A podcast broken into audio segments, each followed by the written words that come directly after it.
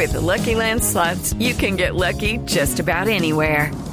This is your captain speaking. Uh, we've got clear runway and the weather's fine, but we're just going to circle up here a while and uh, get lucky. No, no, nothing like that. It's just these cash prizes add up quick. So I suggest you sit back, keep your tray table upright, and start getting lucky. Play for free at LuckyLandSlots.com. Are you feeling lucky? No purchase necessary. Void where prohibited by law. 18 plus terms and conditions apply. See website for details. Quisimos llamar a Juan Mauricio Ramírez, que es el secretario de Hacienda de Bogotá, para preguntarle sobre las medidas especiales que contempla la alcaldía, porque sí, hay gente que la está pasando mal económicamente, que no es cuestión de que nos confinamos y estamos de vacaciones o podemos hacer trabajo desde casa, sino que es que no pueden trabajar. Y por eso, secretario Ramírez, bienvenido a Mañanas Blue. Gracias por atendernos. Buenos días, Camila. Un gusto pues a estar aquí compartir estas ideas con usted y con sus eh, oyentes. ¿Ustedes ya tienen por lo menos la medición del impacto que tiene el confinamiento en estas seis localidades en Bogotá para familias vulnerables? Es decir, ¿cuánta gente se va a quedar sin poder generar un ingreso para llevarle de comer a su familia por cuenta de las nuevas cuarentenas? Sí, nosotros identificamos la población que es probablemente más afectada, porque como usted está diciendo, es población que no puede teletrabajar, que no tiene seguramente un empleo formal, no tiene formas de cubrirse, eh, y, de hecho muchos de ellos dependen, los, es el caso de las actividades por cuenta propia, los sectores informales, los trabajadores informales, dependen muchas veces de su eh, de lo que obtienen obtienen en el ingreso diario. Eh, calculamos que en esas seis localidades en total de Usaquén, que Meditativa, Teusaquillo, Fontibón y Suba, que son las que entran ahorita las de Kennedy, eh, eh, Kennedy, y Fontibón que entran ahora también eh, a esta cuarentena estricta. Eh, hay más o menos unos 217 mil hogares. Son hogares en condiciones de pobreza, pero también en condiciones de vulnerabilidad.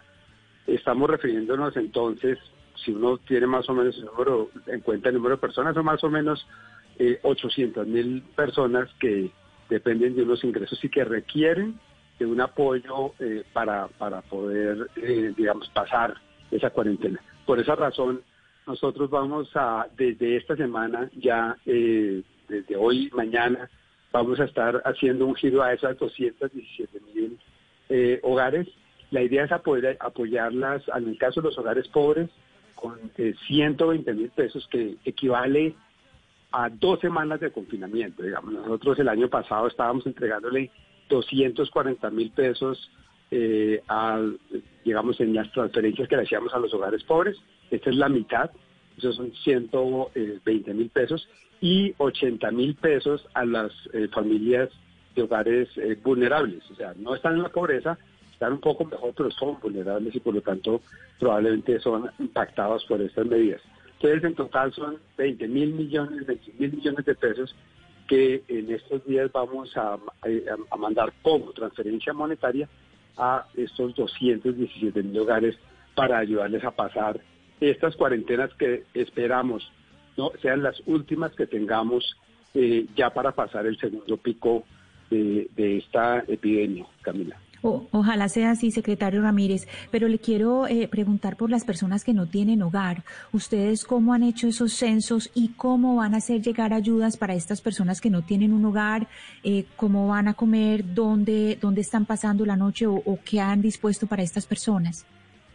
A ver, esto incluye, eh, esta es la base de información más completa que tiene este país, es la misma que comparte el gobierno nacional. De hecho, hay que decir el gobierno nacional en este momento también está terminando de hacer los giros de ingreso solidario eh, de, que corresponde a diciembre. Ellos no han terminado todavía de, hacer esos giros.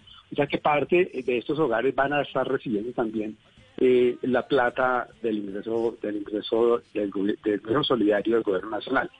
Esto sin contar con que para todos los hogares pobres eh, de Bogotá, nosotros vamos cada mes cada mes vamos a mandar 80 mil pesos, aparte de lo que les mande el, gobierno nacional. Esto es aparte, eso es otra parte. De esta plata que les estoy hablando ahorita es como una especie de bono por cuarentena, digamos. Incluye hogares unipersonales, pueden ser personas que viven en una... Aquí el hogar es simplemente el que come en torno a, la misma olla, digamos así. ¿Cuántas personas? Entonces puede ser una, pueden ser dos, pueden ser cuatro, pueden ser más.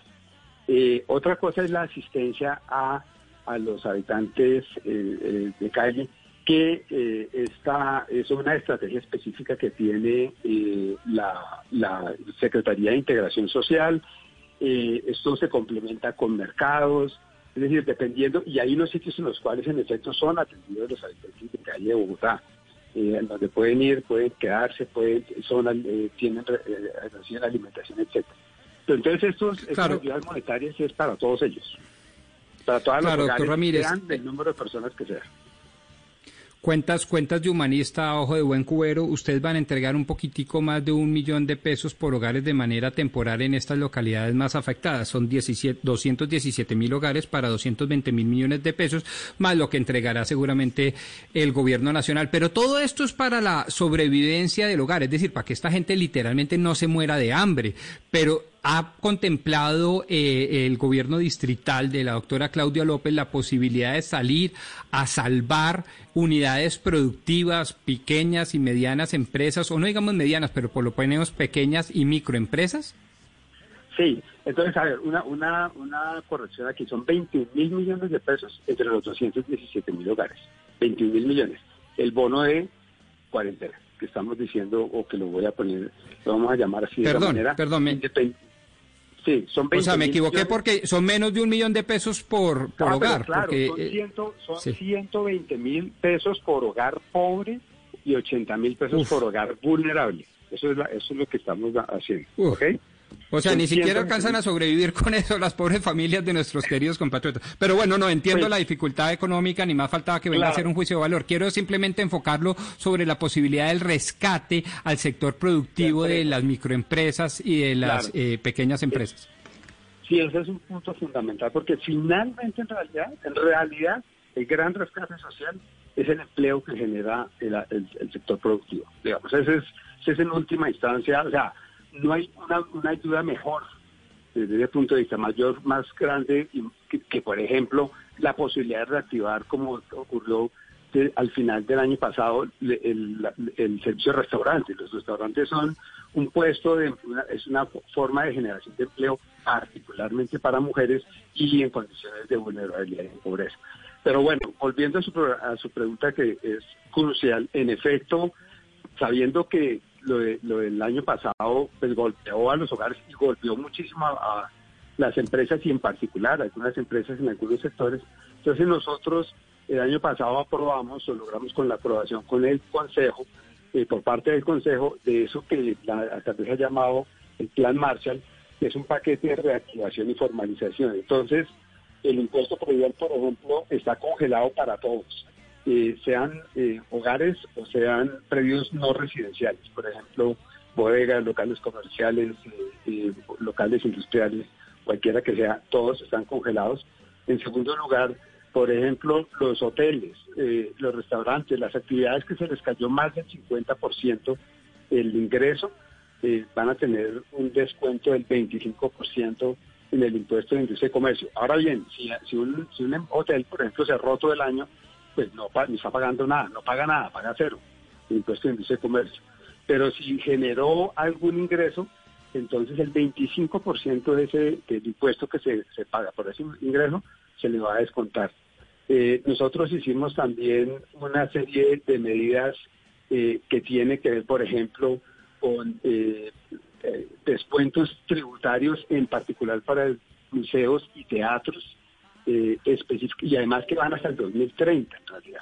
No solamente son, para este año, sino también para el 2030. Entonces, al final, todo esto eh, es para ayudar, pero lo que más permite ayudar es evitar que tengamos que, que caigamos otra vez en una cuarentena general eh, como la que tuvimos estos cuatro días, que ojalá, como les digo, sea lo último, junto con las eh, cuarentenas estas sectorizadas que tenemos, y el control del pico y cédula y el toque de queda nocturno para poder pasar esos esa, ese segundo ese segundo pico porque en realidad eso es lo que más golpea o sea si nosotros tuviéramos que dejar a Bogotá eh, 15 días completos en una en una cuarentena tan estricta como fue la de abril del año pasado los, efectos de eso son, por supuesto, muy grandes.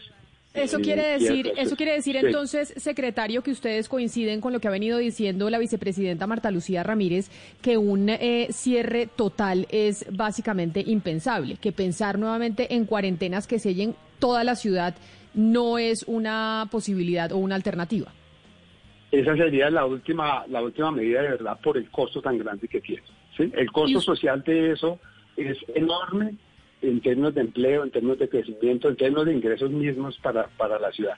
Pero lo, lo importante, por supuesto, y de ahí el llamado tan importante al autocuidado y, y, a la, y a la responsabilidad de cada quien y en las familias, es evitar el colapso del sistema de salud. O sea, es que esto es, estamos, cómo reactivar, cómo hacer que, la, que las actividades económicas puedan funcionar, puedan seguir funcionando con distanciamiento social, etcétera, pero al mismo tiempo garantizar que no haya un colapso del sistema de salud.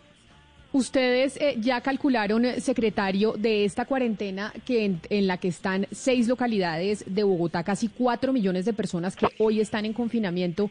¿Cuál ha sido la afectación, ya no a las familias, sino directamente, como decía el doctor Pombo, al aparato productivo, a la pequeña empresa, al pequeño negocio, a la tiendita, al restaurante que estaba medio sacando la cabeza y ahora pues esto puede básicamente quebrarlo y desaparecerlo del todo? A ver, Camila, eso son, sí, son dos semanas, en efecto, que tiene esta situación, es verdad. Eh, eh, entonces, ¿qué ocurre? Afortunadamente, incluso hoy, por ejemplo, la cuarentena, si ustedes se dan cuenta, en todo caso, las actividades de construcción y una serie de actividades todavía están funcionando. En, incluso en estas localidades con cuarentena estricta. Algunas de ellas, o sea, no es tan estricta como la fue en marzo cuando se hizo la primera en donde pararon todas las actividades excepto prácticamente lo que se llama las esenciales. Entonces, eh, nosotros sabemos que, por ejemplo, si, hubiera una, una cuarentena de 15 días estricta como la que tuvo lugar el año pasado en toda la ciudad, eso costaría dos puntos menos de crecimiento del PIB de la ciudad, serían más de casi 100 mil empleos perdidos, etcétera.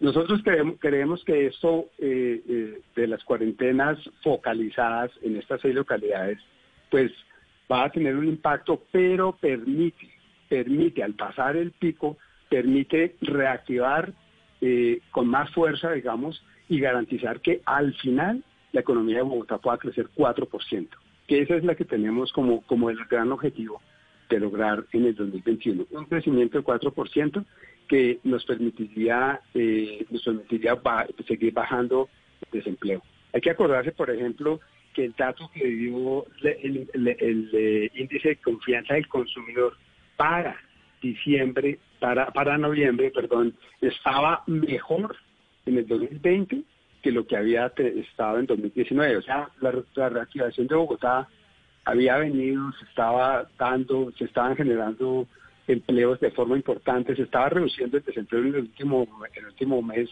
fue menor al 15%, pero enfrentamos este, esta situación de una amenaza muy fuerte al sistema de salud, un crecimiento muy grande de los contagios, de la utilización de las UCI. Y esto es lo que estamos, lo que estamos tratando de maniobrar, y es maniobrar con el menor costo posible pasar ese, ese, ese segundo pico. Si eso lo logramos y ya con tanto de tiempo a que, a que, a que, pues mejor dicho, vengan las vacunas, etcétera, etcétera, yo creo que podemos confiar en que Bogotá al final termine con un 4%, que sería un gran logro, de la mano de estas medidas de reactivación económica que estamos diciendo, pero lo más importante, que haya posibilidades para que los sectores económicos puedan operar bajo las condiciones de la nueva normalidad, por supuesto. Una última pregunta antes de que se vaya, secretario, que nos han hecho muchos oyentes que lo están escuchando y que nos escriben a través del 301-764-4108. Estos subsidios o estas ayudas que ustedes están entregando para aquellas localidades que están en confinamiento, ¿cómo hace la gente para acceder a ellos? Es decir, ¿cómo averiguan, cómo saben si ellos están sujetos a recibir esas ayudas o no? Ok, cuando nosotros comenzamos hace un año, en febrero, en marzo eh, del 2020, a hacer todo esto, comenzamos a, pues obviamente cogimos las bases de información de los hogares pobres y vulnerables y comenzamos a buscar a la gente. Hay que decir que el año pasado bancarizamos a más de 600 mil hogares, es decir, hogares que era muy difícil encontrarlos pues con la mano de los bancos que están ayudando a la, distribución de estos recursos, los encontramos, se bancarizaron, se metieron en la base de datos de tal manera que eh, todos estos que le estoy diciendo, todos esas, esos eh, eh, hogares, esos 217 mil hogares, van a recibir en su celular una nota que dice usted es beneficiario del giro de apoyo de, de, de, Bogotá Solidario en Casa o del ingreso mínimo para su hogar y simplemente ya llega a la cuenta. Cuando ya le dice que está ahí, es que ya lo tiene en plata, es que ya lo tiene en su cuenta de ahorro y que se lo puede comenzar a gastar y hacer el mercado y a como, si a uno le hacen un depósito típico eh, de, de plata o cualquier otro eh, producto bancario, digamos. Entonces eso es. Ahora, hay algunas personas, hay que decir, que eh, cayeron en una situación de vulnerabilidad y puede que no estén en esa base. Entonces, por eso existe una cosa que se llama Bogotá Cuidadora. En Bogotá Cuidadora, las personas se inscriben y eh, levantan la mano y dicen yo tengo necesidad de apoyo, yo tengo necesidad eh, de, una transferencia monetaria y en ese, en ese caso nosotros nos encargamos de buscarlos, se les aplica una especie de, encuesta para ver cuáles son sus condiciones de vida y por supuesto que los que califican para poder ser eh, lo que se llama incorporados, la nueva ventana de, de población pobre y vulnerable, entra por ahí y recibe también las transferencias, siendo también bancarizada. Pues secretario Juan Mauricio Ramírez, secretario de Hacienda de Bogotá, ojalá las proyecciones que ustedes hacen y estas ayudas que están entregando, pues mitiguen un poco el impacto de las cuarentenas y que crezcamos al 4% en Bogotá para poder disminuir la tasa de desempleo. Mil gracias por estar con nosotros hoy aquí en Mañanas Blue, secretario Mauricio Ramírez. Que esté muy bien. Hasta luego, Camila. It is Ryan here, and I have a question for you. What do you do when you win? Like, are you a fist pumper? A woohooer, a hand clapper, a high fiver. I kind of like the high five, but if you want to hone in on those winning moves, check out Chumba Casino. At ChumbaCasino.com, choose from hundreds of social casino style games for your chance to redeem serious cash prizes. There are new game releases weekly, plus free daily bonuses. So don't wait. Start having the most fun ever at ChumbaCasino.com. No purchase necessary. BGW. Void were prohibited by law. See terms and conditions. 18 plus.